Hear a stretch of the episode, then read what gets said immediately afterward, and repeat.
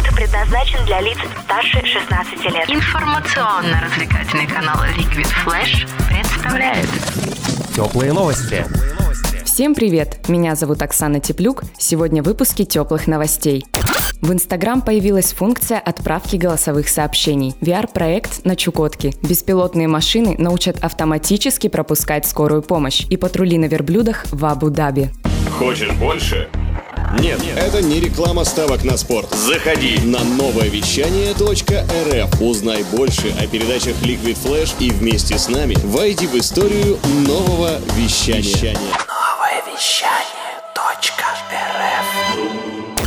Возможность отправки голосовых сообщений добавлена в сервис Instagram. Об этом говорится в заявлении, опубликованном на официальной странице сервиса в Twitter. Максимальная длительность аудиосообщения может составлять одну минуту. Для того, чтобы отправить голосовое послание, необходимо нажать на иконку микрофона в Директ и удерживать ее. Приложение Instagram было запущено в октябре 2010 года и изначально предназначалось лишь для мобильных устройств от компании Apple. В апреле 2012 года сервис стал доступен для пользователей платформы Android. Тогда же компания Facebook купила Instagram за 1 миллиард долларов США.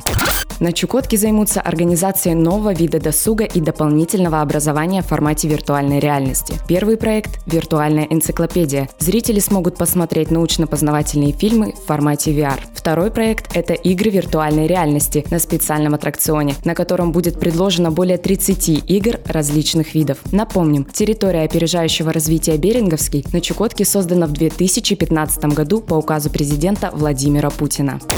Автомобили-беспилотники будут заранее знать о приближении скорой помощи или других экстренных служб и смогут пропускать такой транспорт автоматически, сообщает РИА Новости. В будущем эта функция станет обязательной для всех беспилотных машин. Испытания автомобильных сервисов впервые пройдут в рамках пилотной зоны на скоростной автомобильной дороге М11 Москва-Санкт-Петербург. Ожидается, что такая технология может стать частью повседневной жизни россиян уже к 2025 году. Полиция Эмирата Абу-Даби объявила о создании специальных патрулей на верблюдах, сообщает РИА Новости. Главнокомандующий Мухаммед Али Румейси заявил, что этот шаг направлен не только на обеспечение безопасности, но и на сохранение эмиратских традиций. Патрули на верблюдах можно будет встретить как в пустынной местности, так и в городах. Это были теплые новости. Меня зовут Оксана Теплюк. Всем пока. Радио Liquid Flash. Теплые новости.